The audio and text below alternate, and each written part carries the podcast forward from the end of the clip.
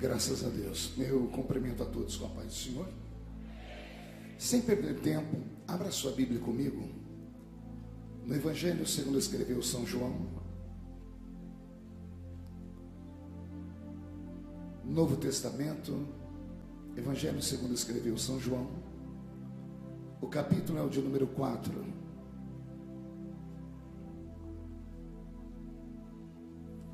E o versículo é o de número 13.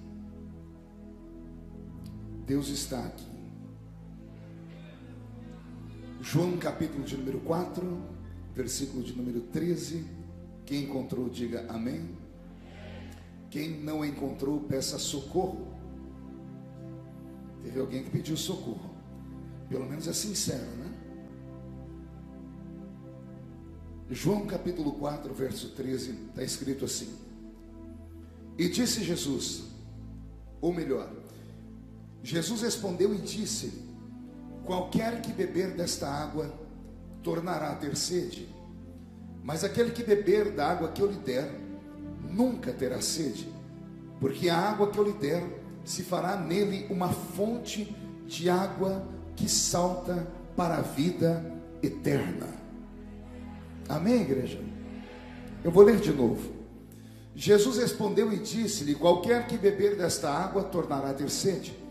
Mas aquele que beber da água que eu lhe der, nunca terá sede, porque a água que eu lhe der se fará nele.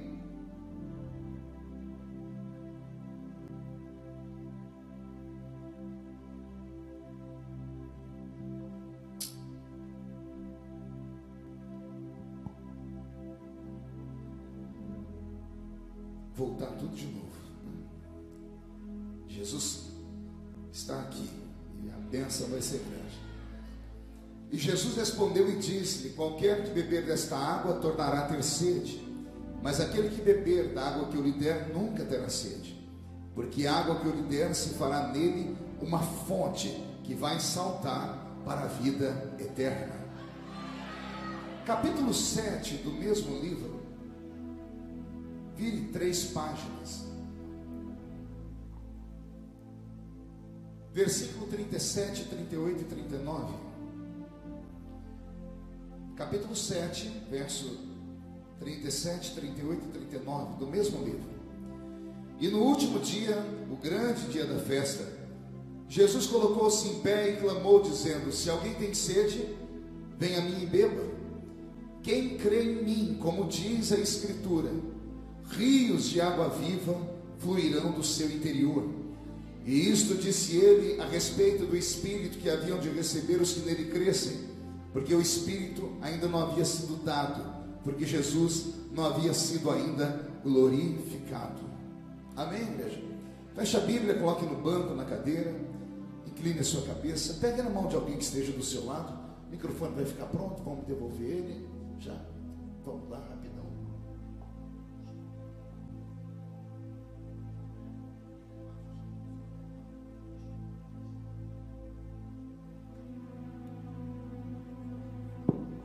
Seus olhos. Pai, nós te exaltamos. Nós te glorificamos. Nós entendemos que tudo que foi feito aqui foi feito para a sua honra e para a sua glória. E nós sabemos, ó Pai, conhecemos o nosso inimigo. E sabemos que ele está furioso. Está furioso porque as almas saíram daqui hoje possuídas pelo seu temor.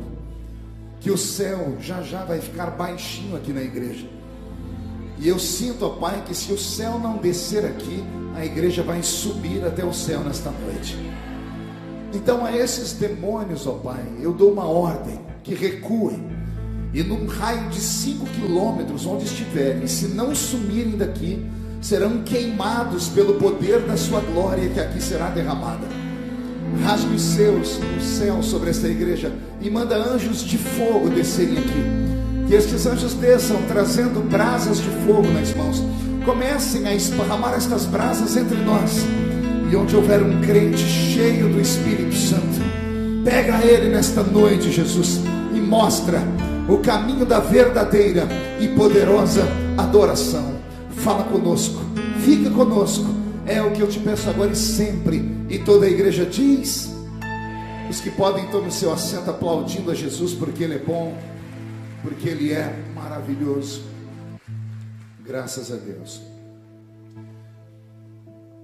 O texto que Jesus trouxe ao meu coração para esta noite é um texto de avivamento. Na verdade, não é apenas um texto, são dois textos. Dois textos antigos, porque a Bíblia é um livro antigo. Mas se conseguirmos traçar um paralelo entre esses dois textos nessa noite e abrirmos o nosso coração, eu acredito que Deus vai nos transportar desta dimensão para uma dimensão um pouquinho maior. Alguém acredita nessas coisas? Às vezes, é mais difícil do que pregar é colocar o povo em atitude de adoração. Como eu prego há muito tempo, prego desde os 13 anos de idade, eu aprendi a ter a percepção do ambiente. Muitas pessoas vêm para a igreja, entram na igreja, mas não conseguem entrar no culto. Quatro pessoas entenderam, eu vou melhorar a sentença. Eu disse que todos conseguem entrar na igreja, mas nem todos conseguem entrar no culto. Dia desse eu estava com o Roberto, ele é testemunha disso. No meio do culto apareceu um cachorro, bem no corredor, e tinha um corredor bem assim da, no, no meio da igreja, e o cachorro ficou de frente para mim. Interessante é que aquele cachorro tinha mais temor do que muitos crentes que estavam ali.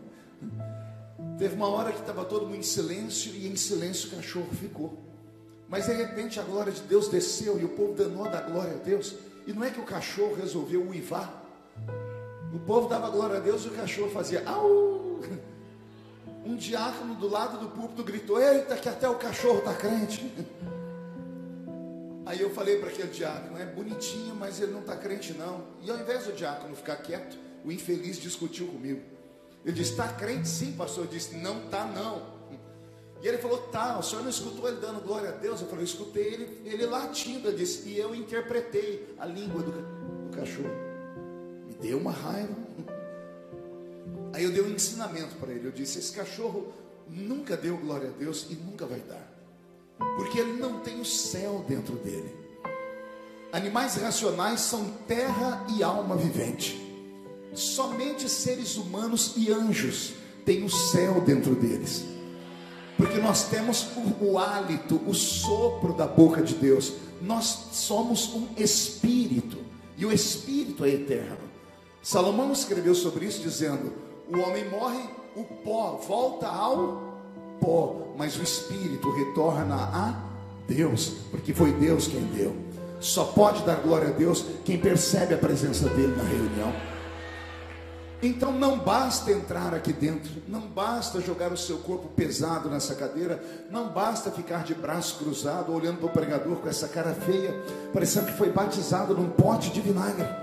A pessoa vem para a reunião e espera que o pregador tenha uma varinha de condão, que ele bata três vezes e diga abra cadabra e o céu despenque sobre a igreja. Isso não acontece aqui, porque aqui uma andorinha sozinha não faz verão. Mas se eu encontrar uma adoradora aqui, outro adorador aqui, adoradores aqui, aí o céu vai descer sobre nós. Posso ouvir um grito daquele tamanho que só vocês sabem dar? Eu acho que agora encontrei vocês. Roberto, mude a música. Eu prego esse santo livro desde criança. E às vezes eu ainda fico extremamente assustado com a revelação e o poder que existe nos textos da Bíblia. Pregador geralmente sofre mais que cantor. O cantor, a igreja convida ele para cantar e ele às vezes só tem uma música. E se ele cantar dez vezes a música, a igreja vai ficar feliz ouvindo as dez vezes a música. E termina e canta de novo ainda. O pobre do pregador prega uma mensagem. Ai, se ele pregar a mensagem de novo. O povo já vai dizer: é, esse aí não tem mensagem para pregar. Né? Infelizes e ignorantes são os crentes que dizem assim. O maior, prega, o maior pregador da minha geração, falecido há dois anos atrás, que foi o pastor Billy Graham, escreveu na sua biografia que o melhor sermão que ele pregou na vida só ficou bom depois que ele pregou 60 vezes a mesma mensagem. E ele deixou um capítulo no livro escrito dizendo que só funcionou o sermão quando ele fez efeito dentro dele primeiro. Então, o pregador não pode ser só um papagaio que repete aquilo que ele ouviu. Ele precisa sentir aquilo que ele está falando. Então, por mais antigo que seja o texto da Bíblia, se abra para receber. Por mais simples que seja, se abra para receber. Há uma promessa neste livro dizendo: a palavra não volta vazia. Vou repetir: a palavra não volta vazia. E só quem quer receber esta palavra, agora não dá um grito de glória a Deus, não, dá um berro de glória a Deus aqui dentro. Maravilha. No capítulo 4 do Evangelho de João e no capítulo 7, Jesus vai fazer aquilo que ele sempre fez nos evangelhos: vai se encontrar com pessoas. Os evangelhos nada mais são do que resumos de encontros, resumos de de momentos, de diálogos, troca de experiências. Você não vai ver nos evangelhos Jesus pregando mensagens escalafobéticas. O que são mensagens escalafobéticas, pastores? São aquelas mensagens que o crente que depois está na igreja 10, 15, 30 anos, ele só quer ouvir esse tipo de coisa, coisas que ele nunca ouviu na vida. Aquela revelação, aquela reveladura. E alguns pregadores, no afã de saciar esses crentes, porque esses crentes são insaciáveis, acabam pregando aquilo que nem na Bíblia existe, porque acabam inventando coisas para ver se desperta no povo o interesse de ouvir. Mas o Evangelho ele é simples, ele é muito simples. Se você ver Jesus pregar e tiver atenção de estudar o sermão dele, você vai dizer: dá para ser pregador também. Jesus não pregava coisas profundas. Quantas, todas as vezes que ele queria pregar um sermão, ele chamava a atenção das pessoas e começava dizendo assim: Certo homem tinha dois filhos. Uma mulher estava varrendo a sua casa. Um homem saiu a semear. Ele falava coisas do dia a dia. E uma história bem contada, ela mexe com o coração e com o imaginário das pessoas. Eu me lembro que nos áureos anos de seminário, eu tinha um professor de hermenêutica e ele pedia, às vezes, para que nós fizéssemos alguns trabalhos de teologia. E teve um dia que ele fez com que todos nós, os alunos, tivéssemos um sermão com começo, meio, fim e apelo. Para a gente pregar em cinco minutos para a própria classe. Imagine você pegar um texto da Bíblia com começo, meio, fim e você ainda ter que fazer um apelo. E eu me lembro que cada um né, tinha que se virar nos 30. E todas as vezes que eu terminava os meus, eu tinha amigos que eram metralhadoras de Deus. Eles abriam a boca e em cinco minutos eles falavam 500 palavras, porque tinha uma eloquência, né? E todos nós gritávamos, aplaudíamos, o povo vibrava. Mas todas as vezes que eu ia falar, todos ficavam em silêncio. E com dois minutos e meio, três, já estava todo mundo chorando, incluindo o meu próprio professor. E eu me lembro que quando eu terminava, o professor pegava o microfone e dizia assim: Feliciano, se você não fosse pregador, fosse roteirista de filme ou escritor de livro, você estaria muito melhor, porque você é um bom contador de história. Aí ele ajeitava a calça dele, tirava um chicote desse tamanho e dava no meu ombro. E ele dizia: Mas púlpito de Assembleia de Deus não é lugar de contar historinha, é lugar de se pregar a palavra com ousadia, com autoridade aquilo me machucava tanto. Eu falei, Jesus, mas o infeliz chorou enquanto eu preguei. Teve algum tipo de efeito. Um dia eu subi o alto da montanha para orar, porque estava muito triste. Eu falei, Jesus, o meu professor de hermenêutica, que é a arte de interpretar o texto da Bíblia, disse que eu não sirvo para ser pregador. Então, me ajuda a ser pregador de verdade. Lá pelas três da manhã, o Espírito Santo falou comigo. Ele disse para mim, filho, ele fala de você porque ele tem ciúmes de você.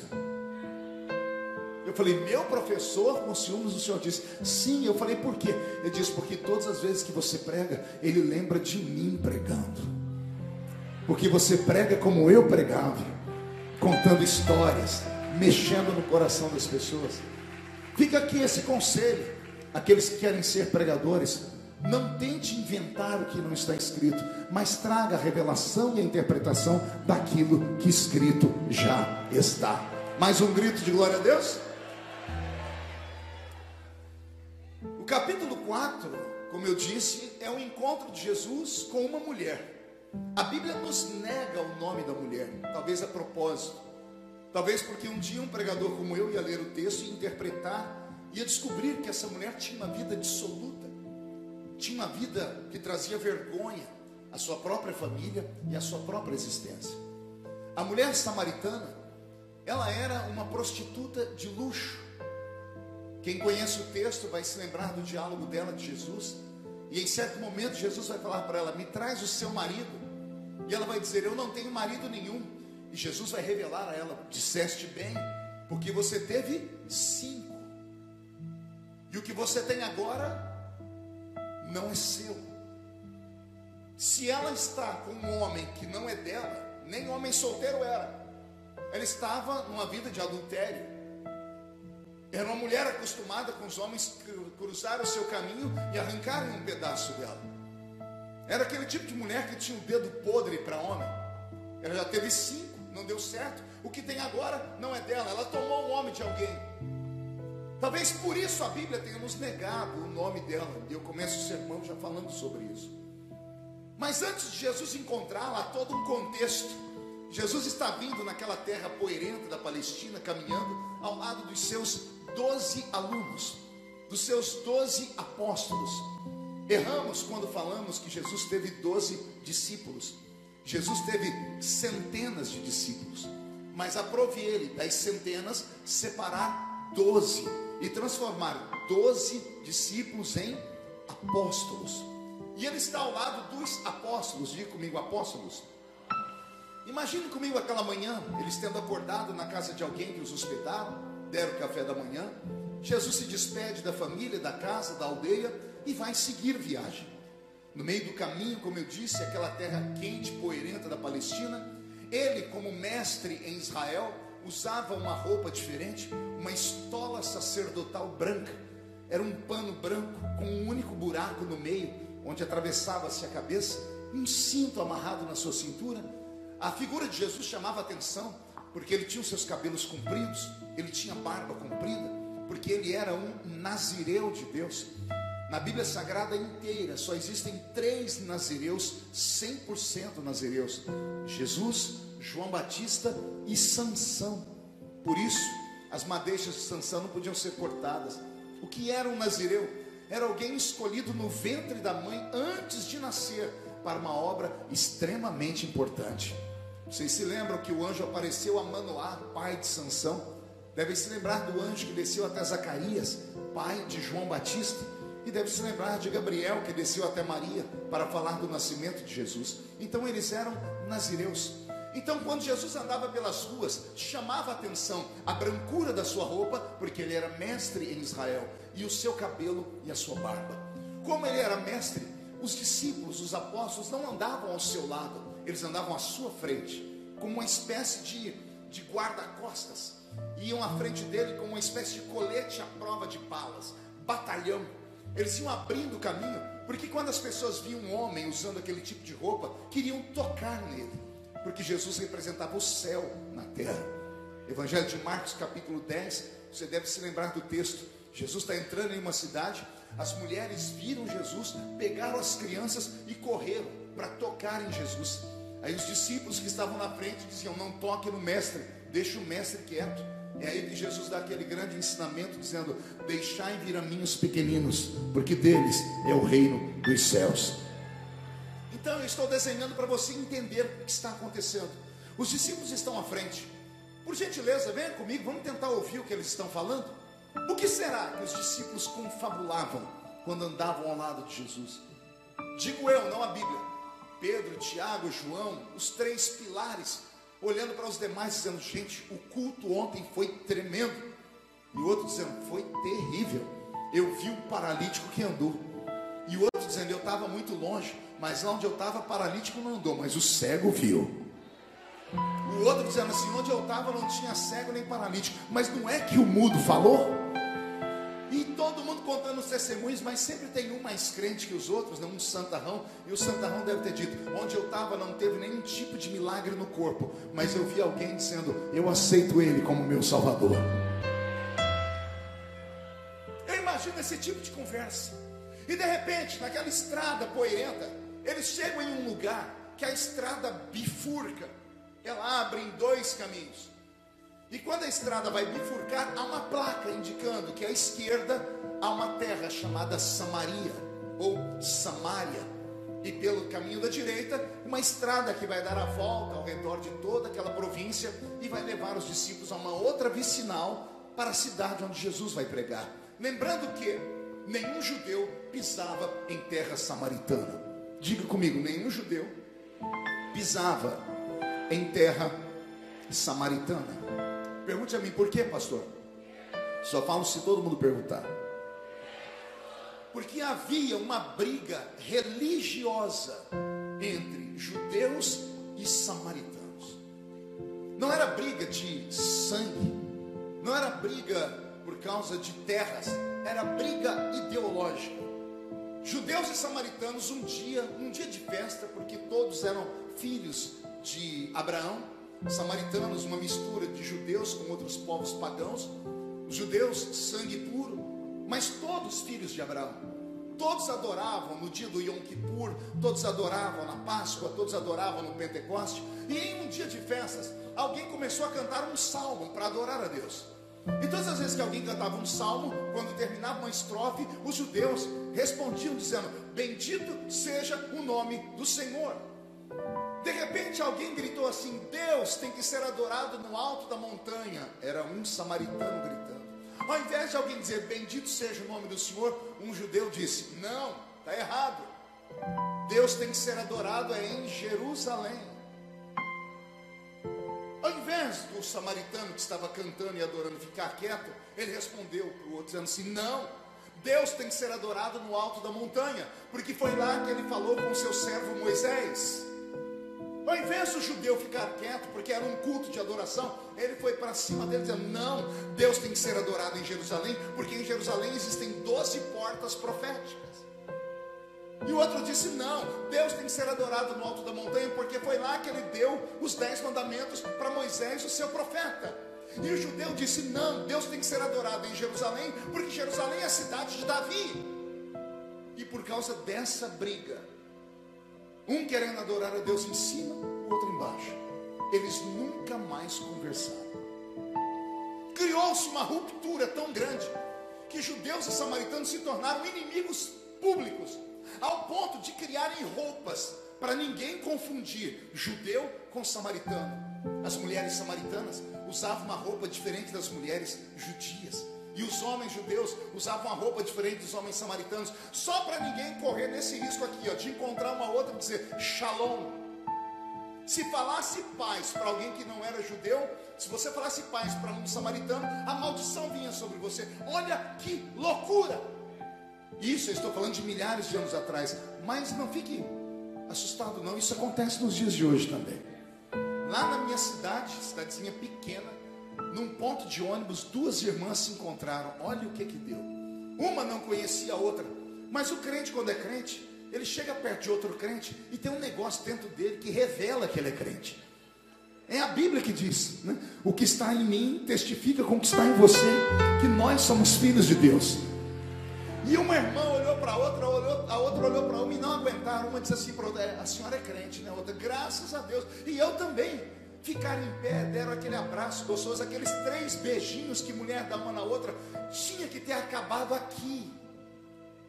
Quando terminaram de dar um abraço, os três beijinhos, falou: Bom, já que somos crentes, estendeu a mão e disse: A paz do Senhor. A outra estendeu a mão e disse: A paz de Deus. Começou a confusão. Já soltaram a mão na hora. A paz do Senhor foi para lá, a paz de Deus foi para cá. A paz do Senhor olhou para a paz de Deus e disse assim: É, eu estou vendo agora pelo tamanho da saia da senhora, que vai acima do joelho, pelos brincos. A senhora é daquela igreja ali, né? E ela, nossa, ainda existe dom de revelação. Eu sou daquela igreja. E só que o dom pegou eu também. Sério, sério, por quê? Porque eu estou olhando a saia da senhora, está quase lá no pé. O cabelo lá no pé. A língua lá no pé. A senhora só pode ser daquela ali, né? Precisava de tudo isso?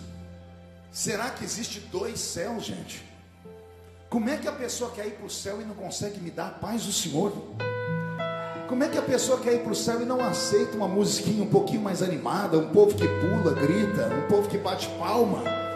Como é que a pessoa quer ir para o céu e fica olhando para outra por causa disso ou daquilo?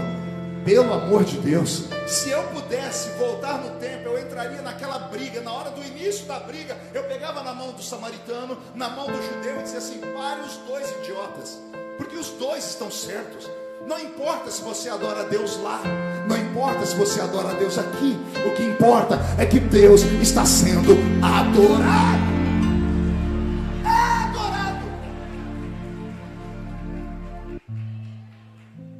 Jesus está com 12 judeus.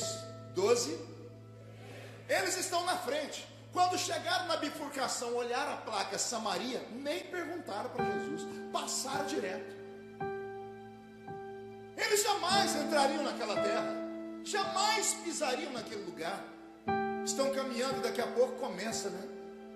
O espírito de chocarrice, porque todo crente tem. Brincadeira, um olha para o outro assim: aqui do lado é a terra dos adoradores da montanha. é o povo daquela roupa diferente. Né? Um começa a debochar, até que os doze resolvem perguntar para Jesus o que ele acha. Ô Jesus, quando eles olham para trás, cadê Jesus? perderam Jesus de vista. Como Jesus não tinha falado em arrebatamento ainda, eles não se desesperaram. Olharam para trás e disseram: Bom, só tem um lugar para onde ele foi. E o outro está dizendo: Não, não acredito que ele fez isso. Fez, não fez. Se ele sumiu, eles voltam lá na bifurcação onde a estrada abria. E quando eles chegam bem na estrada onde ela abria em dois lugares, eles olham lá para a placa Samaria. E quando eles olham para a estrada que vai para Samaria, quem é que está indo para lá? Quem está entrando lá? E quando eles olham Jesus indo para a terra maldita, eles têm que ser muito rápidos. Porque eles têm duas coisas a fazer. Ou eles quebram todos os protocolos, as etiquetas, esquecem de religião e seguem o mestre. Ou eles vão dar uma volta pela estrada inteira e uma hora e meia depois vão encontrar Jesus. Talvez vão encontrar Jesus lá na frente. Porque a estrada da direita dava uma volta inteira ao redor de Samaria. Aquele caminho por onde Jesus entrou era um atalho. Diga comigo, atalho. Quando Jesus entrou ali, Jesus conhecia a província geograficamente falando. Ele sabia que se ele entrasse ali, ele ia encurtar o caminho dele uma hora e meia. Então, por causa disso, ele entrou ali, pelo menos humanamente falando. Então ele entra para cá e os discípulos têm que escolher: ou eles caminham longe dele, ou eles se aproximam dele. Ainda bem que tomaram a decisão certa com medo de perder Jesus de vista, eles correram atrás dele. Ei, não perca Jesus de vista, não. Se você ficar olhando para a religião dos outros, para a placa de igreja dos outros, para a cor da igreja que é toda preta, se você ficar olhando para o pessoal que você vai perder Jesus de vista. Se perder Jesus de vista, vai ficar difícil para você encontrar ele depois. Aí eles vão, só que agora eles estão correndo para chegar perto de Jesus, mas agora tem um problema, pergunte qual? A tal da religiosidade. Porque agora eles pisam na terra maldita. E quando eles pisam na terra maldita, tem uma lei, pergunte qual? A cada sete passos eram obrigados a parar. Um encostar no outro, ou encostar em uma pedra, levantar o pé e bater para tirar a poeira do pé. A cada sete passos, um encosta no outro, tira a poeira do pé, porque a terra é maldita. Até que eles conseguem chegar perto de Jesus. Tire a câmera aqui de trás, que você está vendo Jesus de costa. Tenta levar a sua câmera para frente. Digo eu, não a Bíblia. Eu imagino Jesus segurando uma gargalhada. Porque os discípulos só enxergam um palmo à frente do nariz. E ele, como Deus, enxergava o futuro. Eles estavam consternados e revoltados por causa da religião. E Jesus sabia que daqui a pouco eles iam ficar cheios do Espírito Santo, porque estavam seguindo ele. Lá na frente, outra placa, indicando que à esquerda estava o poço de Iacov, ou poço de Jacó. Diga comigo, poço de Jacó. Quando Jesus vê a placa Poço de Jacó, os discípulos estão com ele, eles param. Eu imagino eles deixando o queixo cair os doze olhando e começando a ter uma tremura no corpo. Pergunte por quê? Só falam se todo mundo perguntar. Só falam se perguntar fazendo piquinho. Ah, povo fofo. Porque quando eles veem a placa Poço de Jacó, eles retornam no tempo, quando eram crianças. Porque o primeiro ensinamento que um judeu tem não é, não é ler e escrever, ele é ensinado nas leis do seu Deus. Um judeu, antes de aprender a ler e escrever, o pai, o avô, o tio, que são crentes, vão chegar nele e falar: Você ainda serve o Deus de Israel. Olhe para cá e deixa, Jesus está operando aí. E olha o que acontece. Quando esses, esses discípulos leem aquela placa, eles retornam no, no, tempo da infância, quando a mãe deles dizia: Quando Deus trouxe o seu povo cativo lá no meio do deserto, ele levantou sobre nós o patriarcado de Abraão, Isaac e Jacó. Quando Deus levanta Jacó, certo dia Jacó vai ter com Esaú, vai se acertar com ele, e no meio do caminho acaba a água. E Jacó dobra o joelho no chão e diz: Deus, o Senhor me trouxe aqui para morrer. E aí que Deus diz para ele: cave um poço. E Jacó pega uma pá no meio da areia do deserto e cavando, ele encontra um poço de águas vivas no meio do deserto. Puro milagre. Nasce um oásis no meio do deserto. E essa história era contada, só tinha um problema. Todos os judeus ouvem essa história, mas nunca tinham ido ver se a história era verdadeira, porque o poço estava em Samaria, estava na terra maldita. Eles cresceram ouvindo falar, mas nunca viram. Agora eles estão do lado de Jesus. E Jesus diz: Quem me segue vê aquilo que nunca viu. Quem me segue de verdade não olha para a esquerda, nem para a direita, não olha para a placa de igreja, não olha para costume, não olha para doutrinas, não olha para dogmas. Quem me segue vê aquilo que os olhos nunca viram.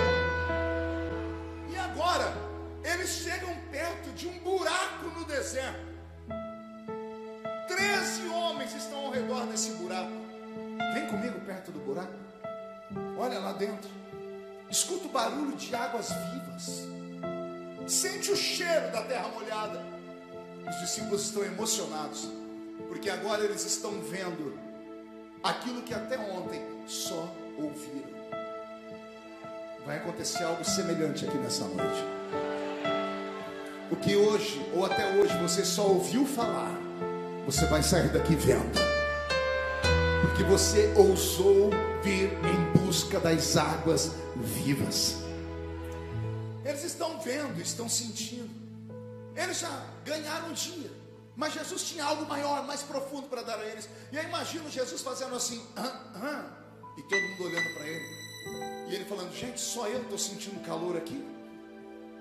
Eu imagino ele limpando a fronte e disse, meninos, eu estou com muita sede. E aí começa um outro problema. Pergunte qual? Não basta andar ao lado dele tem que estar ao lado dele preparado.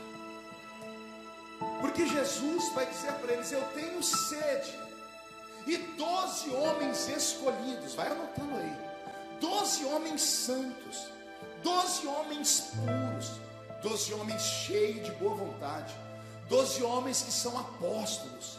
Nenhum deles tinha uma xícara, uma caneca, um copo, um cântaro, um balde para pegar água no fundo daquele poço. Eles estão na frente do milagre e não podem pegar, porque não estão preparados. Não basta entrar aqui dentro, tem que entrar aqui dentro preparado. Ao entrar na casa de Deus, você tem que vir com o seu vaso vazio. Tem que destapar o vaso. Tem pessoas que trouxeram o vaso, mas o vaso está tapado ainda. Por isso que cai glória do lado esquerdo, do lado direito e não pega você. O irmão do seu lado esquerdo está voando, da direita está quase sendo arrebatado e você está me olhando com essa cara feia, parecendo que foi batizado num pote de vinagre. Passa o culto inteiro com esse olho seco, segura aí, parecendo olho de sapo que morreu no dia de enchente. Vem para uma reunião de festa pentecostal, mas não abre a boca nem para respirar fica com essa boca travada, essa boca de aço, essa língua de ferro, esse queixo de concreto. Se quiser milagre, você tem que estar preparado para receber o milagre. Tem alguém que está preparado para receber o milagre aqui? Então reage nessa noite. Ah, meu Deus. Os discípulos ficam com vergonha, porque doze homens não conseguem matar a sede do Mestre. Jesus não pediu ouro, ele não pediu prata, ele não deu uma missão impossível, compre um terreno para mim. Ele pediu água, a água estava ali, mas os seus discípulos não conseguiam pegar uma gota dela. Quando eles estão envergonhados, e não era essa a intenção de Jesus, eu imagino Jesus dizendo: Meninos, aqui na frente tem uma cidade, acelerem o passo, vão à cidade, ela se chama Sicar, e lá na cidade vocês encontrem pouso, preparem água para lavar os pés, para beber, preparem comida e pouso. Essa noite, enquanto vocês dormiam, eu orava, então eu estou mais cansado que vocês. Eu vou ficar sentado aqui debaixo dessa árvore, perto desse poço. Eu encontro vocês lá na frente. Os doze se confabulam, resolvem que um tem que ficar ali. Como é que o senhor sabe, pastor? Está escrito na Bíblia que alguém escreveu a história. E quem escreveu a história foi João, porque João é testemunho ocular. João ficou uma espécie de guarda-costas. Imagine a cena: Jesus senta numa pedra, está ali massageando os pés. João fica aqui, peitinho estufado, parecendo esses seguranças que estão aqui, fica tudo assim. Aquele ali soltou a barriga agora, né? mas fica tudo, fica tudo assim. Jesus está ali olhando, João, João lá, o segurancinha. Onze discípulos, ó, perna para quem tem. Quando eles já estão bem longe, eles olham por cima do ombro, não dá para ver mais nada. Eu imagino os onze conversando. Ô gente, a gente precisa melhorar a nossa fé. O homem dá para nós pão, peixe. O homem traz o céu à terra. Ele traz o defunto de dentro da tumba. E ele pede para nós água. Água! E nenhum de nós consegue dar um copo d'água para ele. A gente precisa melhorar a nossa fé. Tem muita gente aqui dentro que é parecido com esses discípulos.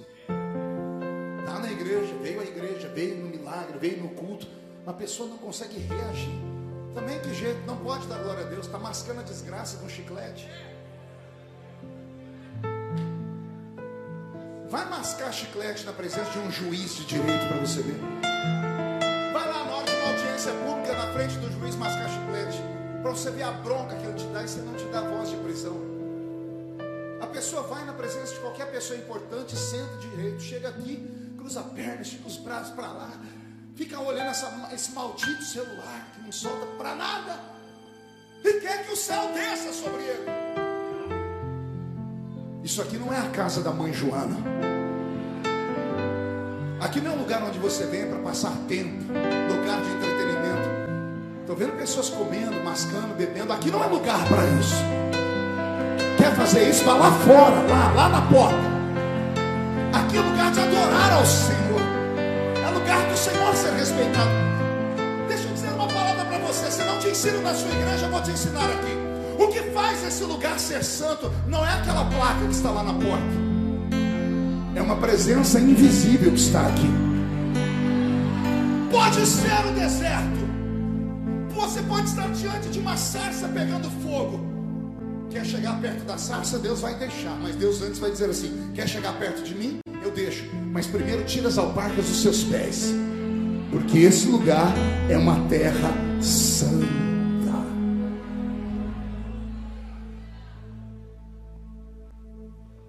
Quando os discípulos estão indo, quem é que está vindo no sentido contrário? Uma mulher. Uma? Não ouvi? Uma? A protagonista da minha história. Quando ela passa pelos onze, ela não cumprimenta. Pergunte por quê? A roupa dizia que eles eram judeus. Eles não cumprimentam ela. Por quê? Porque a roupa dela dizia que ela era samaritana. Normal, etiqueta respeitada. Eles vão andando, dando tapa no pé. Eles vão para lá e ela vem para cá. Onze santos indo. Onze o quê? Apóstolos, o quê? Onze escolhidos. Onze o quê? Onze homens puros. Homens o quê? Estão indo. E vindo de lá para cá está vindo a samaritana. A mulher que teve cinco maridos. A mulher que agora é adúltera. A mulher que agora é um lixo mulher que é uma pecadora. A mulher que é um tribulação. A mulher que destrói famílias. A mulher que é a prostituta de luxo. Alguém memorizou tudo isso? Passam, olha, olha as duas, olha, olha os dois grupos. Vai os santos e vem a prostituta. Quando a mulher passa pelos onze, eu imagino um olhando para o outro dizendo assim: não vai prestar. Quer perguntar por quê? Porque eles olham para aquela mulher, sabem que ela é samaritana, mas os onze olham para eles assim: ela tem o que nós não temos. Os onze são santos, mas eles não têm o que ela tem.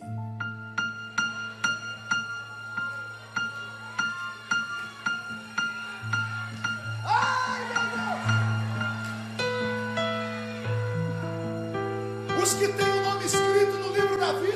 passando, mas não conseguiram matar a sede de Jesus. Aí lá vem a condenada ao inferno, a prostituta, destruidora de lar, e ela carrega um cântaro no ombro. Ai meu Deus, estou com o corpo todo arrepiado. Quando é que a igreja vai acordar? Quando é que nós vamos começar a entender que não é a roupa que adora, não é o cabelo que adora, não é o anel, não é a pulseira, não é o salto dos 15, 18, 19, não. quem adora é a alma que está dentro do crente. É a nossa alma.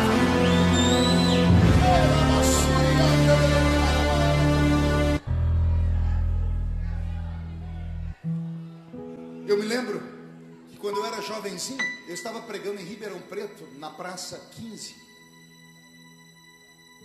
15 de setembro, não, 15 de novembro. E as pessoas me chamavam para pregar, não é porque eu pregava bem, é porque eu chamava atenção, era molequinho. E eu usava umas gravatinhas de crochê. Eu parecia pai de santo, só usava roupa branca. Aí quando me dava o microfone, quem passava parava para ver, porque achava engraçadinho. E eu estava pregando num coreto, alguém sabe o que é coreto aqui? É aqueles lugares que ficam na praça, onde a banda ficava tocando, um elevado. E eu pregando, e na esquina da praça tinha um prostíbulo. E quando eu fiz o apelo, uma mulher saiu daquele prostíbulo e veio aos gritos se descabelando. Ela caiu na minha frente, no chão da praça. E quando ela se ajoelhou, todas as vergonhas dela eram vistas porque ela estava seminua. Ela arrancou brincos por causa, devia ser filha de um crente, então em respeito. Ela arrancou as pulseiras. Ela tirou um maço de cigarro da, daqui do seu sutiã. Tirou bolsinhas de droga. Jogou em cima do altar onde eu estava no meu pé, naquela, naquele coreto, e gritava, dizendo: Misericórdia, misericórdia. Devia ser filha de alguém que era crente. E quando eu estendi a mão e comecei a orar, Jesus batizou ela com o Espírito Santo. Sei se batizou, se renovou, eu não fui perguntar. Né? Mas eu lembro que quando eu terminei de orar, saíram duas irmãs que estavam ali, vestidas bem assembleianas, vestido até lá no pé, coque na cabeça, Bíblia aqui em riste, vieram marchando. Chegaram naquela mulher, as duas estenderam a mão e disseram: Nós te expulsamos, Satanás. Sai dela, demônio. E eu, menino, 14 anos, sofria de inanição. Eu falei: O que, que as senhoras estão fazendo? Ela disse: Estamos expulsando o demônio. Eu falei: Mas que demônio? Ela está falando em línguas.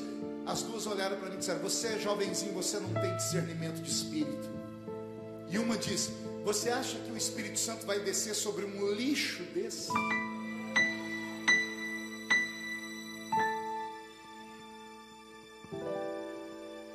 Quem é o homem? Quem é o ser humano para julgar o outro? Um lixo falando do lixão, o sujo julgando o mal lavado. A diferença é que a prostituta todo mundo sabia do pecado dela, as outras de coque conseguiam esconder bem os pecados dela. A diferença entre aquele que é exposto nessas igrejas antigas, que é excluído, excomungado, é que ele teve o azar de alguém descobrir o pecado dele. E na hora que é exposto o pecado dele, um monte de gente que está com pecado pior diz: tem que excluir mesmo. A raça de hipócritas. Mas não é isso o tempo da pregação, vamos continuar. A mulher chega perto do poço. Ela olha de soslaio, canto de olhos, e ela vê dois homens ali. Um está sentado em uma pedra e esse meteu medo nela. Pergunte por quê?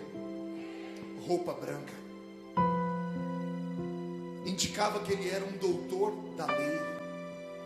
Indicava que ele era um sacerdote. E o sacerdote tinha poderes. Um dos poderes era esse: apedreja essa prostituta. Ou devida essa prostituta.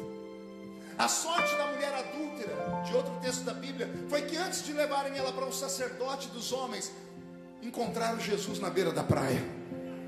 E aí Jesus diz: Quem não tem pecado, atire a primeira pedra. Foi a sorte dela. Então, quando aquela mulher viu a roupa branca, ela era irmã de sangue de judeus, mesmo sendo samaritana, ela sabia que aquele homem era o doutor da lei. E se passasse pela mente dele que ela era uma prostituta, ela viu do lado o capanga dele, o João. Se Jesus olha para João e disse: Mata. João não pensaria duas vezes, como judeu tradicional, pegaria pedras e mataria aquela mulher. Então a mulher, com medo, acelera ajoelha, tira debaixo do cinto dela uma corda, tira o cântaro do ombro, amarra uma corda no, no gargalo do cântaro, solta o cântaro dentro do poço, o cântaro bate nas águas, barulho de águas em movimento. Daqui a pouco ela começa a içar, ela começa a erguer o cântaro. Quando o cântaro sai de dentro do poço, ele sai transbordando transbordando água tranquila água fria, água capaz de matar a sede do maior cansado no deserto. E quando ela vai desamarrando, canta, porque era para terminar assim, era para acabar desse jeito. A religião dizia que era assim: um não conversa com o outro, ponto final. Ela já está desamarrando o canto, ela já vai se ajeitar para ficar em pé e ir embora. E de repente acontece o impossível. Uma voz quebra o silêncio. Não é a voz da mulher, não é a voz de João, é a voz do homem sentado na pedra. E não é voz de acusação, não é de revelação. Olha o que ele diz para ela: Ei, senhora, moça, me dá um pouquinho de água, porque eu estou com sede. Aleluia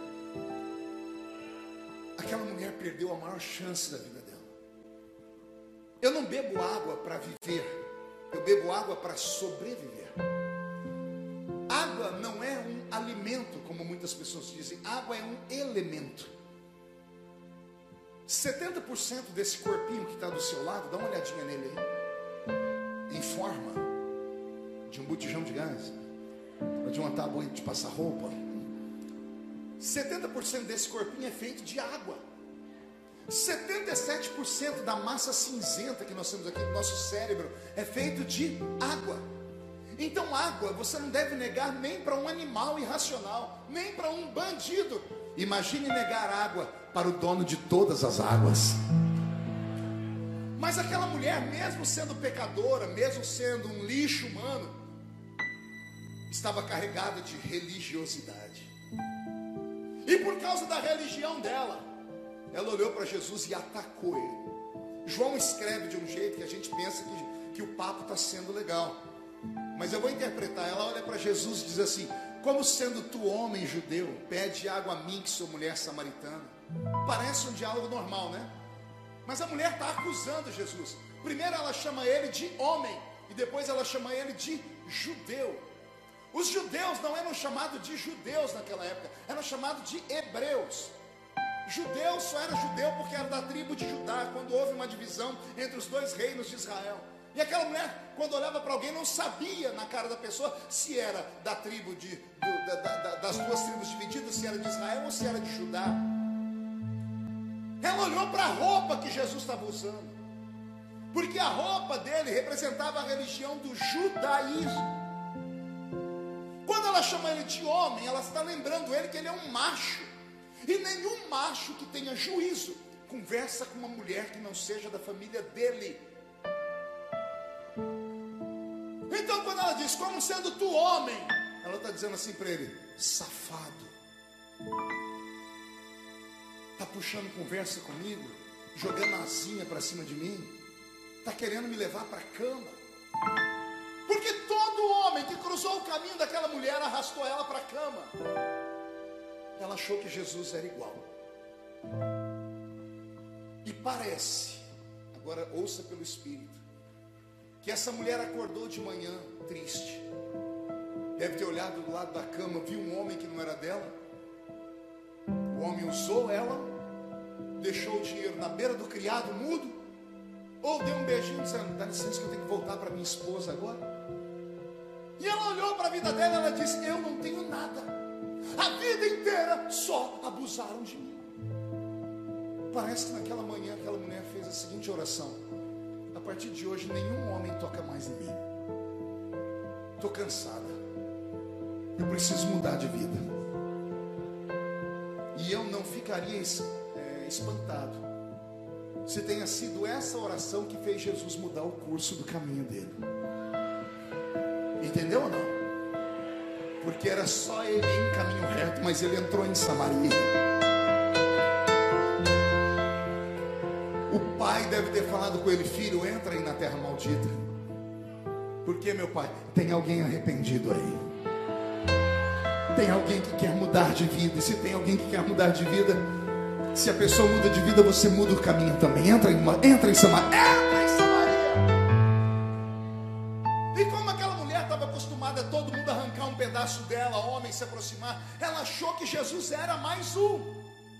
Então, quando ela grita Jesus como sendo tu homem judeu, homem safado, você é líder de uma religião, a sua religião não permite que um homem converse com uma mulher. Quando ela ataca ele, eu imagino João aqui no canto. Imagine, você é, um, é você está com o seu pastor e você vê uma pessoa agredir o seu pastor. Você é discípulo, filho espiritual, ninguém deixa. João só está esperando, fala Jesus, manda que eu quebro ela. Manda que eu pegue um pedaço de pau e pedra. Manda, manda que eu mato ela. Me fala agora. Espera, Augusto vai distribuir água aqui porque chama muita minha atenção. Né, Pablo? Eu falei para não fazer. Não, não quero água. Quero pregar. Olha para mim. Agora, ela agrediu Jesus. João está esperando Jesus autorizar. Mata essa mulher porque ela foi uma foi muito deselegante. Agora Jesus já sabe a ficha corrida dela inteira, sabe que ela está com um homem que não é dela. Jesus podia ter mandado matar aquela mulher. Sim ou não? Mas ele não faz isso. Detalhe: a mulher sabe que tem dois homens. Ela é só uma mulher. Ela arriscou a vida dela. Isso mostra um arrependimento. Ela dizendo assim: Eu morro, mas homem nenhum toca mais a minha vida. Eu morro, mas a partir de agora, só toque em mim aquele que Deus preparar. Só pode ter sido isso, porque quando ela agride Jesus, ela deve ter fechado os olhos e esperado pancada. Ao invés de vir pedra, paus, gritos, ela ouve aquela mesma voz, só que agora a voz vem mais suave. Olha o que Jesus diz para ela: Ah, mulher, se tu soubesses quem sou eu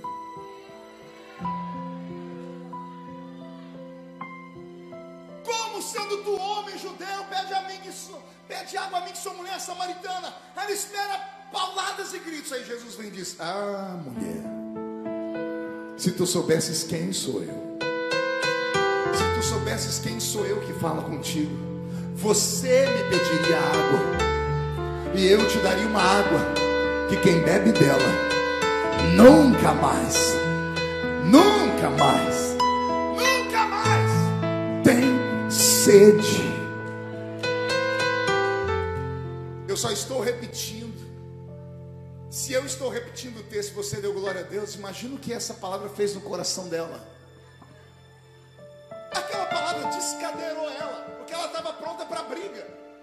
Ela estava pronta para apanhar. Mas Jesus vem com a palavra branda, e a palavra branda, ela quebrando o coração. Ah, se tu soubesses quem sou eu, está pronto para ouvir a resposta da mulher? ouve a resposta dela, mas ouve com o espírito. Primeiro ela chamou ele do quê? Homem judeu. Ela chamou ele do quê? Olha como ela vai chamar Jesus agora. Mas Senhor. Não entendeu? Primeiro ela gritou, homem judeu. Aí Jesus disse: Ah, se tu soubesses quem sou eu. Você me pediria água, eu te daria uma água que quem bebe dela nunca mais tem sede. Aí ela se curvou e disse: Mas Senhor. Só chama alguém de Senhor quem entende que é inferior àquela pessoa. Ela entendeu que Jesus não era um safado, não era um Dom Juan de Marco, não era um abusador, não. Não era um tarado, um pervertido. Ela viu em Jesus o brilho, ela viu em Jesus algo que ela nunca tinha ouvido. E aí ela diz: Mas Senhor, o poço é fundo e tu não tens como tirar água daqui. Era tudo que Jesus queria. Chamar a atenção dela para um diálogo. Jesus se levanta, vai lá perto dela, ela está agachada aqui ainda. Ele olha para dentro do poço e diz: O poço é fundo mesmo. E a mulher diz: Então, o senhor não tem como tirar água para matar minha sede. E aí Jesus diz para ela: Quem disse que a água que eu vou te dar está aí? Não está aqui não? Não. Onde está essa água? Aí Jesus abre os braços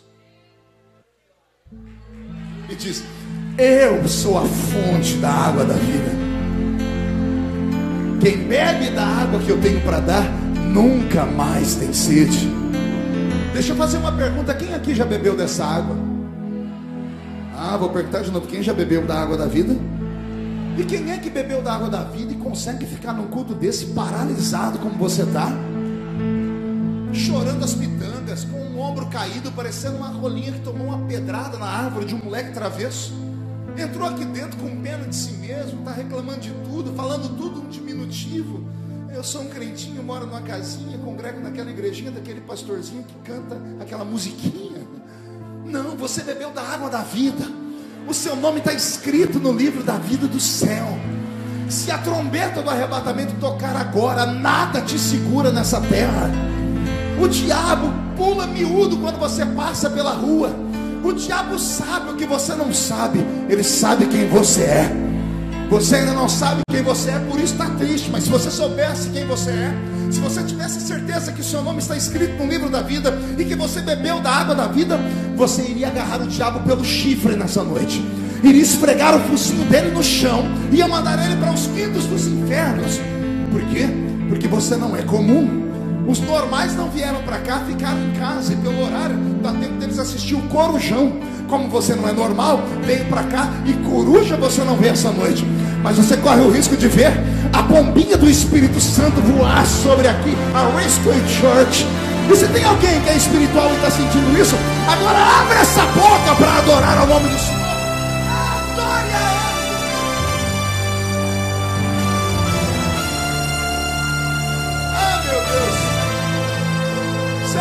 Respira fundo e olhe para mim.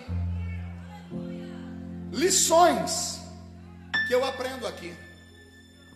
E talvez a principal delas, ah, se você soubesse o que significa estar aqui dentro, uma hora na presença de Deus. Ah, se nós tivéssemos a compreensão do que uma hora de culto pode fazer na nossa vida. Pergunte por quê? Eu estive lá, nas ruínas de Sicar, fiz questão de fazer o trajeto da mulher. Fui lá no poço de Jacó. Do poço de Jacó até Sicar, ou de Sicar, ou as ruínas, porque não existe mais cidade, só tem ruínas. Das ruínas da cidade de Sicar até o poço de Jacó, eu gastei andando devagar, num trote, 25 minutos. Quantos minutos? Eu calculei o diálogo e o tempo que a mulher levou para tirar água, para ter o diálogo dela com Jesus. Foi tudo muito rápido. Não passou de 15 minutos. 15 minutos entre ela ajoelhar, tirar o cinto, amarrar a, a corda debaixo do cinto, amarrar o cântaro do, do, e jogar ele dentro do, do poço, tirar água, é, se ajeitar para sair dali. O diálogo dela com Jesus são três ou quatro frases. 15 minutos. Quantos minutos? Quem é bom de matemática? 25 com 15? 40. Quando a mulher terminou de conversar com Jesus, ela voltou correndo para a cidade. Ela deixou o cântaro para trás. A Bíblia diz que ela entrou dentro da cidade aos gritos, pregando. E quando ela pregou, as pessoas saíram da cidade e desceram no poço. E ela não pregou só para o cunhado, para o amigo, para o amante. Ela pregou para a cidade inteira. A Bíblia diz que a cidade inteira desceu no poço. Eu fiz o trajeto correndo de volta. Cheguei lá com a língua para fora desse tamanho. 20 minutos, economizando 5 minutos você subir correndo. 40 com 20? Não ouviram? 40 mais 20? 25 minutos saindo de Sicar até o poço, 15 minutos para conversar, 20 minutos voltando, 60 minutos, uma hora. Deus não precisa de dias. Deus não precisa de semanas. Deus não precisa de meses nem de anos. Se Ele encontrar alguém que crer, Ele muda a vida de uma pessoa em um culto. Uma hora atrás, ela era só a prostituta de luxo da cidade.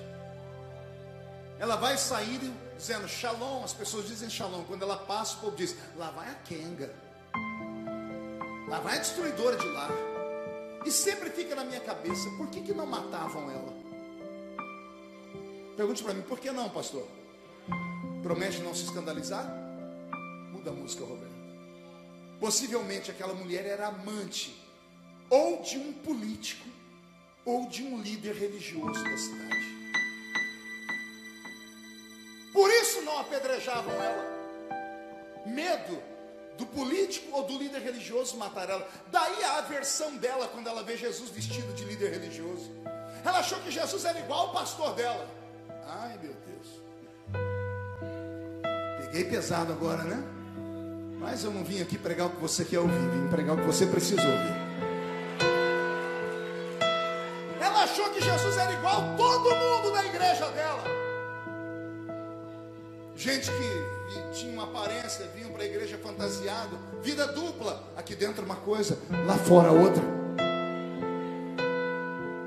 Por isso ela foi encantada com a palavra doce que saiu da boca de Jesus. Uma hora atrás ela é uma prostituta, uma hora depois ela volta para a cidade como a maior missionária do Novo Testamento. Pegou essa palavra? Uma hora atrás, prostituta, uma hora depois, a maior missionária da Bíblia. Deus vai mudar a sua vida nesse culto. Quando você atravessar aquela porta, eu não me responsabilizo pelo que vai acontecer com você, gaúcho ou gaúcha. O estado do Rio Grande do Sul não precisa de mais uma religião, já tem religião demais aqui. Precisa de homens e mulheres que tragam o céu à terra. Precisa de homens e mulheres que não tenham medo de Zé Pilintra, Zé Pilantra, Chucaveira, Tranca-Rua, Preto Velho, Nega Velho, obra de feitiçaria, obra de macumbaria. O estado do Rio Grande do Sul precisa de homens e mulheres que, quando passem numa encruzilhada, não fiquem tremendo, não fiquem tendo visagem à noite, não fiquem fazendo o sinal da cruz. Precisa de homens e mulheres que tenham o poder do Espírito Santo na sua alma, que transpirem azeite, que tenham a palavra de fé e o demônio recue.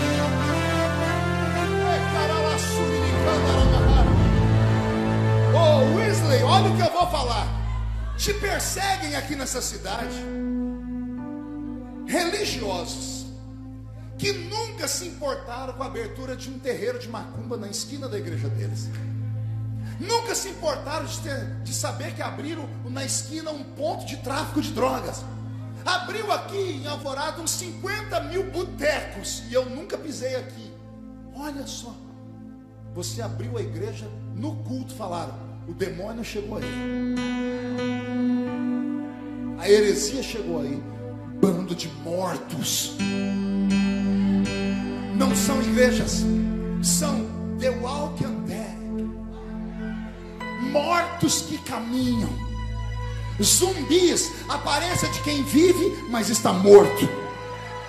Vivem pela aparência, só tem estrutura, parecem uma folha seca de outono. Já pegou uma folha seca caída de uma árvore? Você pega, olha para ela com delicadeza, tem aparência de folha, mas se você apertar ela, ela vira pó, porque não tem vida. Igrejas que parecem com a lua, tem brilho, mas não tem calor. Igrejas que parecem o cano de uma espingarda, reto, mas oca. E tudo que sai lá de dentro, até o fogo, é para matar. Deus trouxe a Great Church aqui para dar um fôlego de vida. E essa igreja será chamada de hospital. Porque tudo que as outras igrejas não querem, por favor, use. Quando entrarem por aquela porta, acolhe, abraça, beija. Deixa entrar a prostituta, deixa entrar o punk, deixa entrar o traficante. Eles vão entrar sujos, vão receber um banho do sangue da graça, vão sair por aquela porta como missionários, como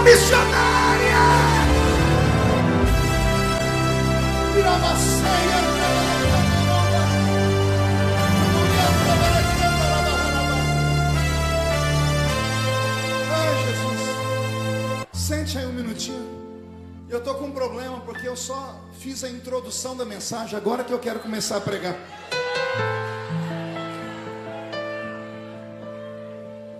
Ai, o que, que eu faço, Jesus? O que eu vou fazer agora é algo extraordinário. Preste atenção. Sentado naquela pedra, olhando para a prostituta de luxo, está um ser. E eu vou deixar você catalogar esse ser. Se é um ser humano ou se é um ser divino. O nome dele é Yeshua. Sentado na pedra está ele. Você vai dizer para mim se é o homem Jesus que está ali ou se é o Cristo. Pergunte por quê, pastor? Porque o Cristo ou o homem está olhando para uma criatura podre, está fazendo um pedido: mata a minha sede.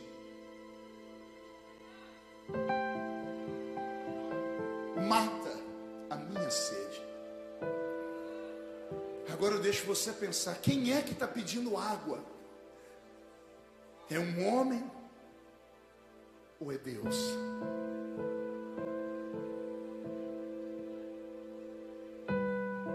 Vou deixar você pensar. Sentado na pedra está um ser, humano ou divino, e ele tem sede.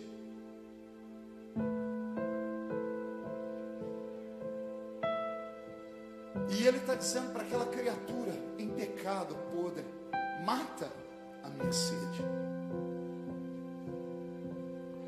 Eu não vou perguntar o que você acha, porque senão nós vamos dividir aqui. Alguns vão dizer, pastor, era Jesus, era o homem pedindo água. Outros vão dizer, pastor, era Deus pedindo água.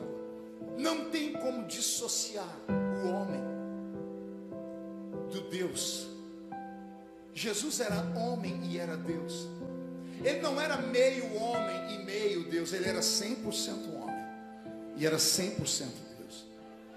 Esse texto não está escrito na Bíblia só para a gente ler. Isso aqui é uma mensagem subliminar do céu, Wesley. Sentado na pedra está o Eterno. E o Eterno está dizendo assim para a criatura: só você pode fazer uma coisa que eu não posso. Mesmo sendo Deus, eu posso fazer tudo. Mas tem uma coisa que, sendo Deus, eu não posso fazer, não porque não tenha poder, é porque não faz sentido eu fazer. Que graça tem você comprar um sapato novo e sair mostrando para todo mundo: ó, o sapato novo que eu comprei, ó, ó. Bonito é quando alguém chega e diz assim: ei, que pisante chique, hein? No que adianta a senhora emagrecer e andar com a camiseta da Herbalife? Pergunte-me como foi. Mundo sabe que foi Herbalife. Você está com a camisa da Herbalife. Bonita é quando alguém chega assim, nossa, você está mais magrinho, você está mais gordinho. Imagina a senhora, passa 62 horas naquele cabeleireiro. Mulher sofre. Um dia eu cheguei no cabeleireiro, minha mulher estava com uns trem de arame amarrado na cabeça. Alumínio. Eu falei, meu Deus, a minha mulher está parecendo uma, uma, uma, uma, uma antena. Fica cinco, seis horas. Aí a senhora chega em casa, depois de se arrumar toda, e fica esperando o maridão entrar pela porta. Quando ele entra pela porta, a senhora está assim. Ele olha, você está bem, mulher? A senhora faz assim. E ele diz, é problema de torcicolo, meu amor? E ela, alô, cabelo. Ah, eu tinha percebido. Falso, que, que, que dá, dá dor, né? O que, que eu quero dizer com isso? Elogios não podem ser pedidos.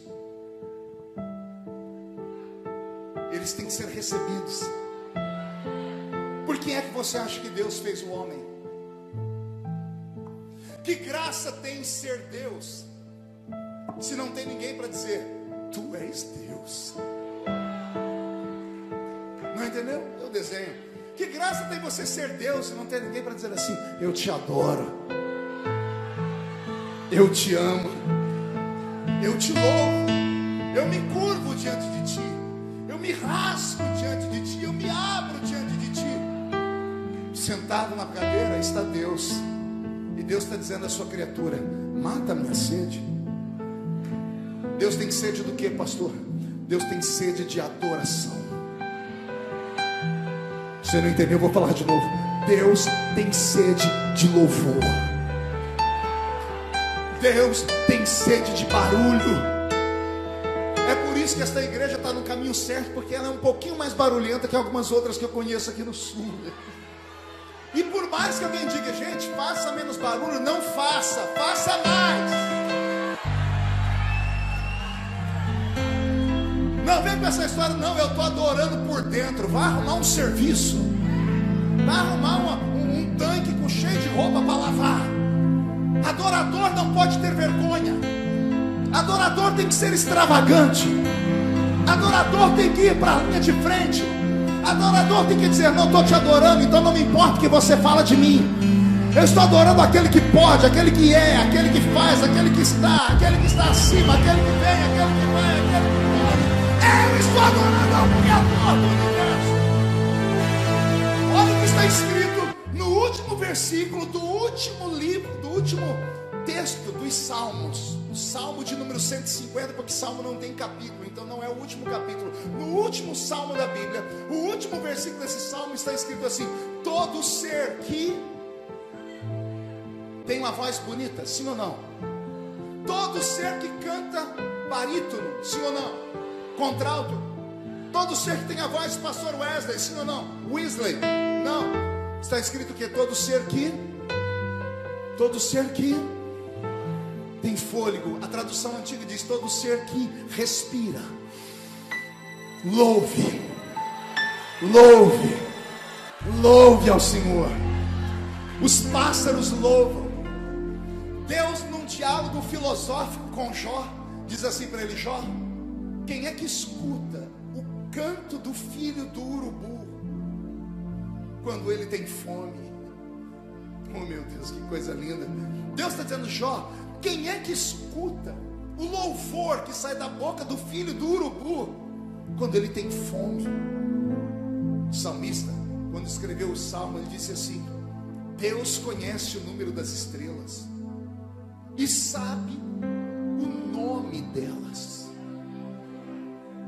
dia eu lendo esse texto, eu falei, pai, pai, o que, que tem a ver o senhor conhecer a estrela pelo nome? O senhor disse para mim, isso aí é uma mensagem para vocês humanos. Se eu conheço a estrela pelo nome sei o endereço dela, estrela não tem boca para cantar, não tem mãos para aplaudir, não tem pés para dançar. Imagina se eu não conheço vocês pelo nome, pelo endereço, quando vocês erguem as mãos, quando vocês adoram, quando vocês louvam.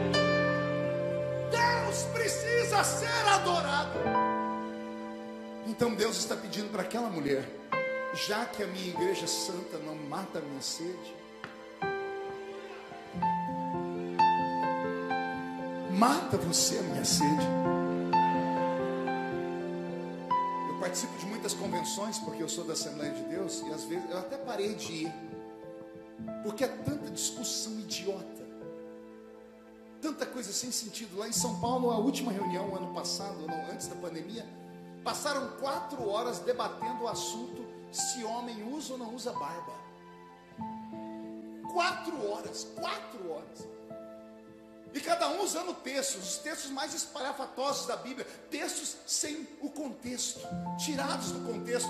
Aí quando você pega um texto e tira dele um contexto, você cria um pretexto. Idiotices puras.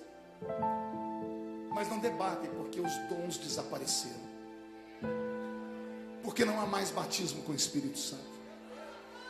Porque não há mais cura divina não debatem porque os profetas não se levantam mais no culto. E não se levanta mais os intérpretes de línguas estranhas. Não se debate mais porque os crentes não procuram o pastor para falar, pastor, eu tive um sonho essa noite. O senhor pode interpretar? Porque eu sou dessa geração. Aí não se escandaliza, sabe o que está acontecendo? Como o Espírito Santo não é um monopólio de uma igreja, Deus dá para quem busca. Estou num culto pregando, o Roberto estava lá comigo, São Paulo, rodovia Anguera, cercada de grandes cidades, uma igreja gigante, minha denominação. Eu preguei 20 minutos e não encontrava o povo, um povo em silêncio. 20 minutos depois de pregar, só tinha dois barulhos na igreja. O primeiro era o meu pulmão, e o segundo era os mosquitos que voavam. Eu engoli dois ainda. Você ri porque não era você, Bocó. Daqui a pouco chegou um grupo de crente atrasado. Eles encontraram um caminho lá no meio da igreja, acharam um banco sentado. Eu liberei uma palavra revelada, aquele banco inteiro gritou. Eu falei, opa, achei um grupo aqui. Eu falei, deixa eu ver se eles são dos meus. Dei, joguei umas duas riscas e o povo gritou. Sabe o que a igreja fazia? Olhava tudo para trás. Olharam a primeira, na segunda vez diminuiu, mas continuaram olhando. Na terceira vez diminuiu ainda. Daqui a pouco ninguém mais estava olhando para trás. Porque aquele grupo não estava dando grito para eles. Estava dando gritos para Deus. E vou te contar uma coisa. Se o silêncio pega, não tem nada pior do que você sentar perto de um crente triste. Já teve essa infelicidade? Você vem para a igreja alegre, você chega perto da pessoa e diz assim: A paz do Senhor. A pessoa olha para você e fala assim: Nhô. Entendeu não? Você se abre, a paz do Senhor. A pessoa fala, nhô, nhô. Você pergunta, você tem mãe? A pessoa diz, nem pai. Um povo fechado, triste, parece que foi batizado num pote de vinagre. Você senta perto de uma criatura dessa, a depressão dela pega você. Em compensação, se você sentar perto de uma labareda,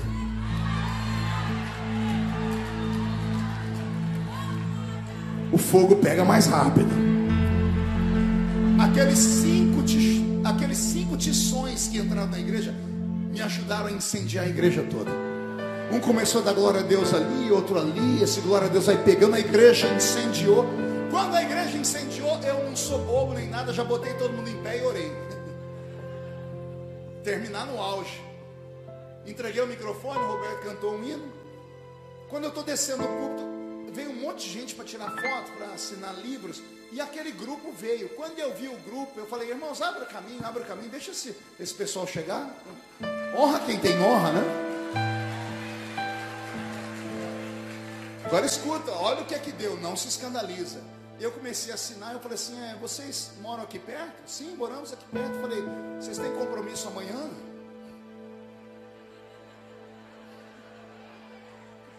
Por quê, pastor? Não, que amanhã eu vou estar pregando aqui de novo.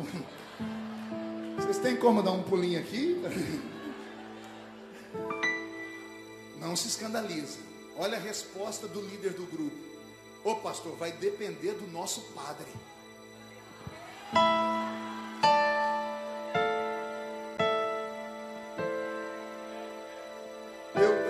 Falei, como é que é? vai depender do nosso padre, nós é da paróquia Cristo Rei. E nós somos do grupo carismático, mas é, nós somos carismáticos de verdade, não é aqueles das suas fitas cassete, não. O senhor fala que as pessoas imitam. Nós nós somos tudo batizados com o Espírito Santo de verdade. Escuta, o pregador assembleia foi batizado com o quê?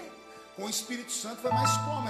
Nós já mandamos uma carta para a nossa diocese, queremos batismo por imersão e Maria, para nós, é só a mãe de Jesus. Eu falei, vocês foram batizados com o Espírito Santo de que jeito? Escutando suas pregações. Eu falei, e tem mais igual vocês? Fala, nossa paróquia tem 200. Eu falei, por que vocês não vêm para cá? Aí disseram, aqui vocês têm fogo demais, pastor. A gente está levando fogo para onde não tem. Aquela noite eu não dormi. Falei, Deus, o que está acontecendo? O Senhor disse para mim: a minha igreja não quer, eu levanto outra. Não quer profetizar? Deus levanta outro profeta. Nossos pastores não querem fazer, eles são obrigados a ficar vendo os membros deles assistir os pastores na internet. Não ora mais, não jejua mais, não busca revelação. É só Deus vai dar, Deus vai fazer. Deus... É só o culto do homem. O homem é o centro da reunião. Jesus não é mais o centro do culto. As músicas são só músicas de, de, de superação, de você vai chegar, vai chegar. Isso enfada. O que faz alguém permanecer quando a pessoa é confrontada. É quando alguém diz para ela no nariz dela: Você está em pecado e tem que se converter. Porque se você buscar a santidade, o Espírito Santo te enche de dons, te enche de talentos. Vai haver um avivamento no Rio Grande do Sul. E começa em alvorada nessa noite. É.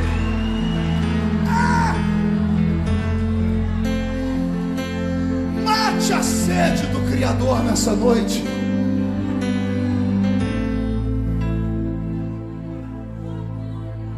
Uma semana depois, quantos dias depois?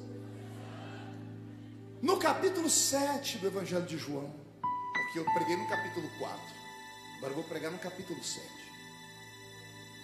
Jesus está em uma festa. Uma festa é lugar de alegria. E Jesus olha para os discípulos e ele percebe que os discípulos estão todos surumbáticos, todos tristes. E como Jesus tem doze, ele tinha três que era mais chegado dele, ele chama o mais chegado, que tem a língua maior do que a gravata daquele pastor do, do cantinho, que é Pedro. Pedro, vem cá, meu filho. Pois não, Jesus. O que está acontecendo? E Pedro entrega a todo mundo. Nossa, não vou falar não, mas é. Está hum, todo mundo triste com o Senhor. E é, Pedro. Sim, por quê? Por causa da semana passada, velho. Mas o que, que deu semana passada? Aquelazinha lá Quezinha, Pedro? Aquela samaritanazinha lá. E o que, que tem a samaritanazinha, Pedro? João contou para nós. Foi? Contou o quê? Contou que o senhor deu um presente para ela. Eu dei um presente para ela, deu. João até falou que o senhor deu o um nome. E qual é o nome do presente? João falou que o senhor deu para ela uma tal de fonte. Fonte da água da vida. E o Senhor falou para ela que essa fonte ia, ia jorrar água para a vida eterna. Eu imagino Jesus dando uma gargalhada dizendo: E qual o problema? É, o problema é que nós estamos com o Senhor já tem três anos, né? E o Senhor não deu para nós nem uma gotinha dessa água aí, né? A mulher lá, o Senhor já deu uma fonte, e para nós, nada. Eu imagino Jesus rindo muito, dizendo assim: Esse é o problema. É Pedro chama todo mundo lá. Jesus não me entrega. Chama todo mundo, Pedro. Lá vem todo mundo já com a cara daquele jeito. Todo mundo olhando para Pedro, fazendo assim, ó. E Pedro dizendo: Não, ele tem revelação. É revelação, ele, ele é o homem da revelação. Jesus põe os doze na frente dele, Wesley. Quer dizer que os senhores estão tristes porque eu abençoei uma mulher. Seria preconceito por ela ser mulher?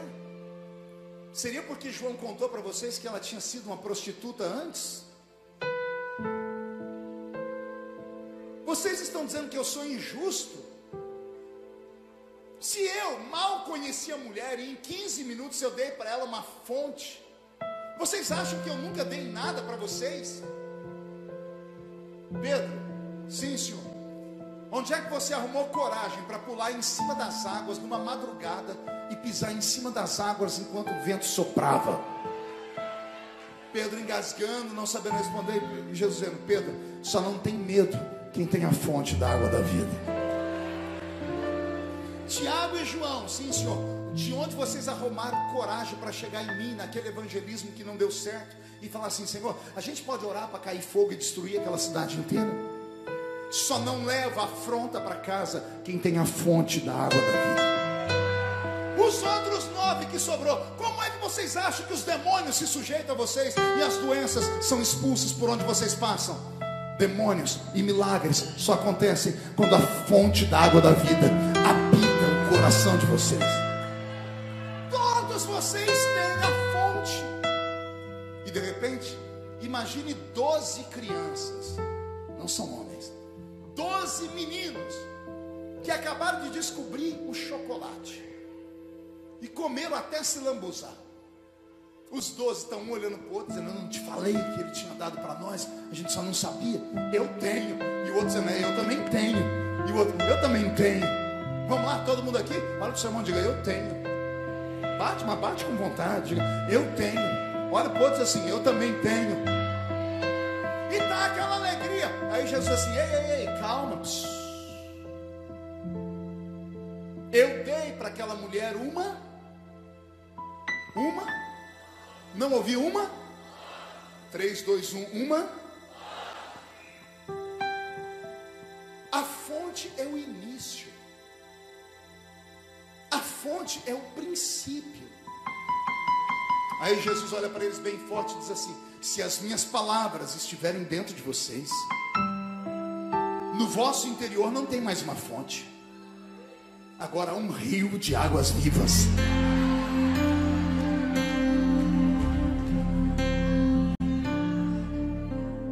Olha, eu estou com o corpo todo arrepiado. Para a mulher, Jesus deu uma fonte. Para os discípulos, ele fala num rio. Pergunta desse pregador: o que é maior? Uma fonte ou um rio? Não ouviram? Um, dois, três, o que é maior? Mas não existe rio. Se não existir uma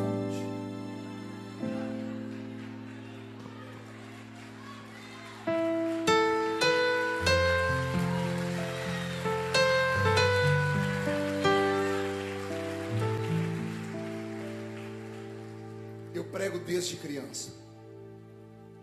No ano que Jesus me salvou, em 1987, ele fez um avivamento na minha cidade, salvou mais de 100 adolescentes. Eu era cortador de cana de açúcar, ganhava laranja, algodão e café, pobre de marré, marré, marré. Me converti numa igrejinha pequena, mas cheia do Espírito Santo. Esse grupo de 100 meninos e meninas cresceram na mesma igreja, foram à mesma escola dominical. Ouvimos os mesmos pregadores, cantamos os mesmos louvores, fomos às mesmas vigílias, ouvimos os mesmos congressos. A pergunta que fica lá na cidade até hoje é essa: por que, que o Marco decolou e a gente não? Deus te trouxe hoje aqui para responder para vocês. Porque você sempre olha para o outro e diz: Poxa, eu aceitei Jesus com aquele irmão, comecei o ministério com aquele outro. Por que, que ele foi e eu fiquei? Porque o outro tem um ministério há 40 anos, tem 50 pessoas. Essa igreja tem um ano e sete meses, está desse tamanho. Por quê? Porque um vai e outro não. Deus não é injusto. Ninguém poderá um dia chegar diante de Deus e dizer: O Senhor deu mais para ela do que a mim, mais para ele do que a mim. Não. A porção é dada igual a todos. Porque a única coisa que vem do céu se chama salvação. Porque Deus amou o mundo todo, não amou só você, não amou só a mim. Deus amou o mundo inteiro e por isso deu o seu filho. A salvação é a única coisa que nós temos de graça no reino. Todos recebemos a mesma porção. Amém? Agora vem o problema, pergunte qual. O que você fez com a sua porção? Enterrou na areia, pegou o seu talento e se encheu de desculpas. Eu sou mais pobre, o meu mineral é o, é o menor, eu, eu sou tímido, eu sou isso, eu sou aquilo. Não partiu de Deus essas coisas, partiu de você mesmo. Você se limitou, você se mutilou, você colocou pontos finais onde Deus estava escrevendo uma história. Você teve a infelicidade de congregar em igrejas cheio de coveiros espirituais, gente que nunca recebeu nada na vida, e quando viu que você recebeu, fez de tudo para tomar o que você tinha, e você, como idiota, caiu na deles.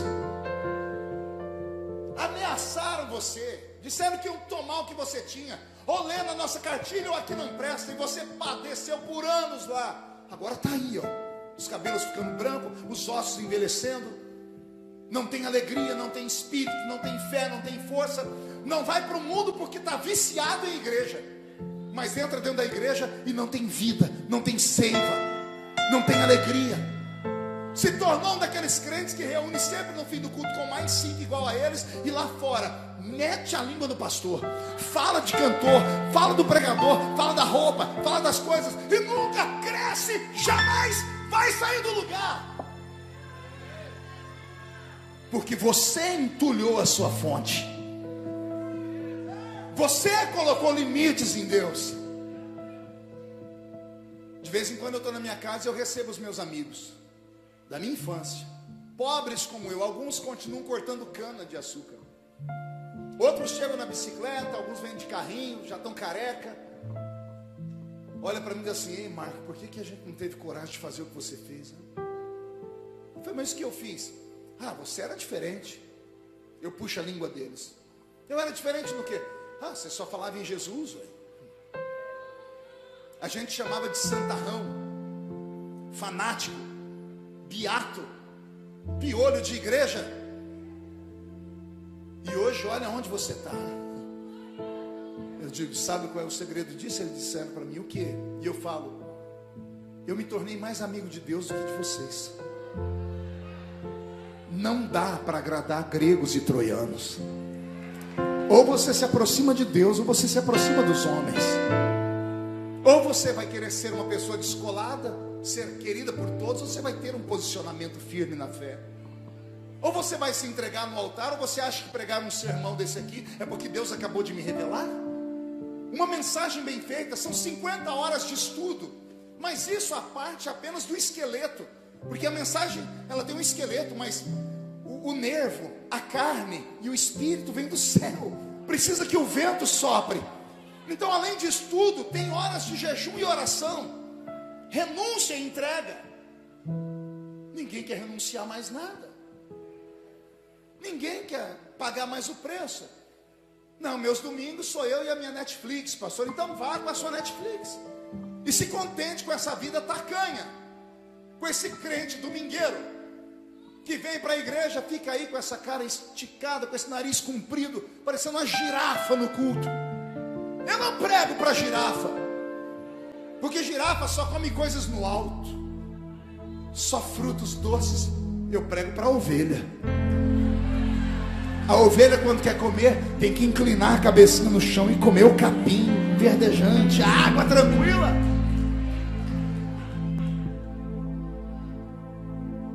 Todos têm uma fonte. Eu nunca deixei ninguém entulhar a minha. Quem entulhou a sua? Tem gente aqui, pastor Wesley, que era para estar tá longe. Tem pessoas aqui que eram para estar no púlpito.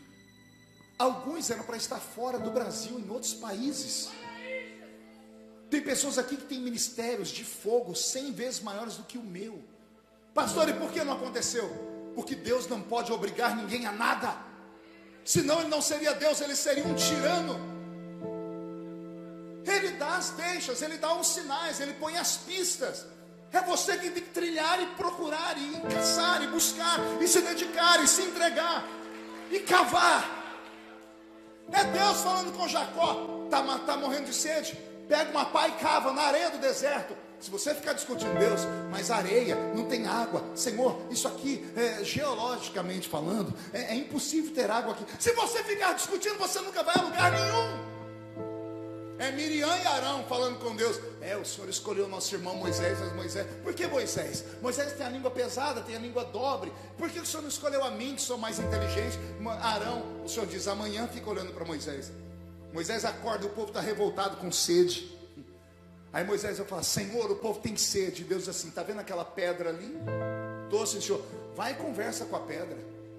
E Moisés foi para frente da pedra. Ao invés de conversar, ele pegou o cajado dele, bateu na pedra. Isso custou muito caro para ele. E saiu água da pedra.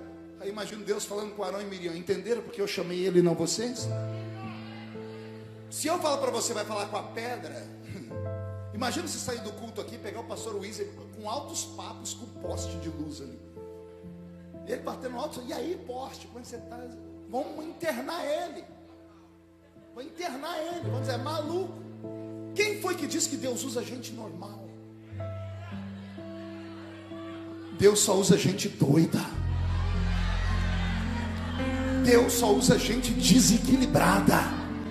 Deus só usa gente que falta uns parafusos na cabeça deles. Porque se ele achar esses povos, ele vai deixar a fonte crescer e vai virar um rio. E por onde as águas desse rio passar, tudo que está morto vai ressuscitar. Haverá muitos frutos, árvore de verdejante. O Senhor vai trazer um tempo de milagres sobre o Rio Grande do Sul. Mas para isso, Ele precisa que você tire as pedras que entulham o seu, a sua fonte. Alguém gostaria de ter o seu rio transbordando? Fica de pé comigo então.